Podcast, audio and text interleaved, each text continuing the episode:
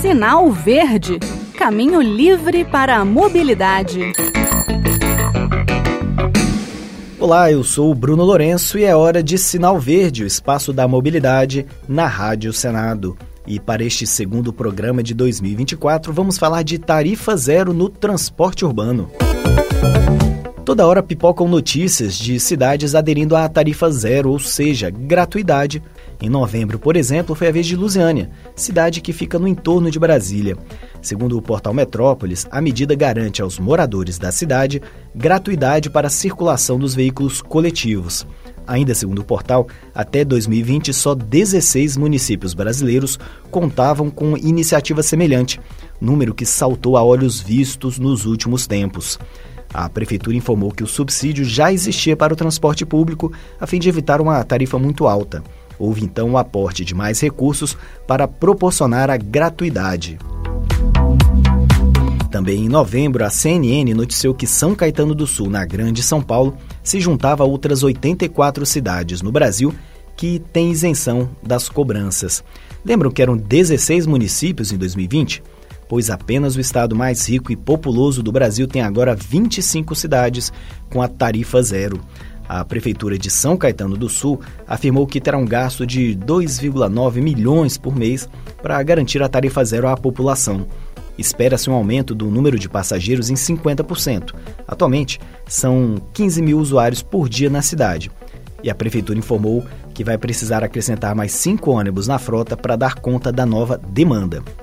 Apenas em 2023, 22 cidades paulistas aderiram à tarifa zero, o dobro do registrado em 2022. A CNN, com dados da rede de organização Mobilidade Triplo Zero, apontou que o município pioneiro no estado foi Conchas, a cerca de 180 quilômetros da capital Sampa, ainda em 1992. Ok, parece que depois dos protestos de 2013 a tarifa zero voltou à moda. Quais as vantagens? A ideia é que a gratuidade estimule o uso do transporte público em detrimento do privado, gere economia de dinheiro aos passageiros e de vale transporte para as empresas, além da redução da quantidade de carros nas ruas, melhor trânsito, portanto, e, consequentemente, também redução da poluição. É preciso cuidado, no entanto, não existe almoço grátis. O dinheiro para custear o transporte gratuito vem de algum lugar do orçamento do município, provavelmente. Algumas cidades têm anunciado que vão buscar novas fontes, como venda de crédito de carbono e de espaços publicitários nos ônibus, mas ainda não são fontes estáveis, permanentes, né? Vai acabar tirando de algum lugar para a aplicação na tarifa zero. E tem que também saber como que vai fazer. Qualquer um pode ter direito ao benefício? Só o morador com cartão? Turistas podem usar? o transporte público de graça, a própria capital de São Paulo começou a experimentar a gratuidade em ônibus aos domingos. Em Sampa vai ser preciso ter o cartão bilhete único.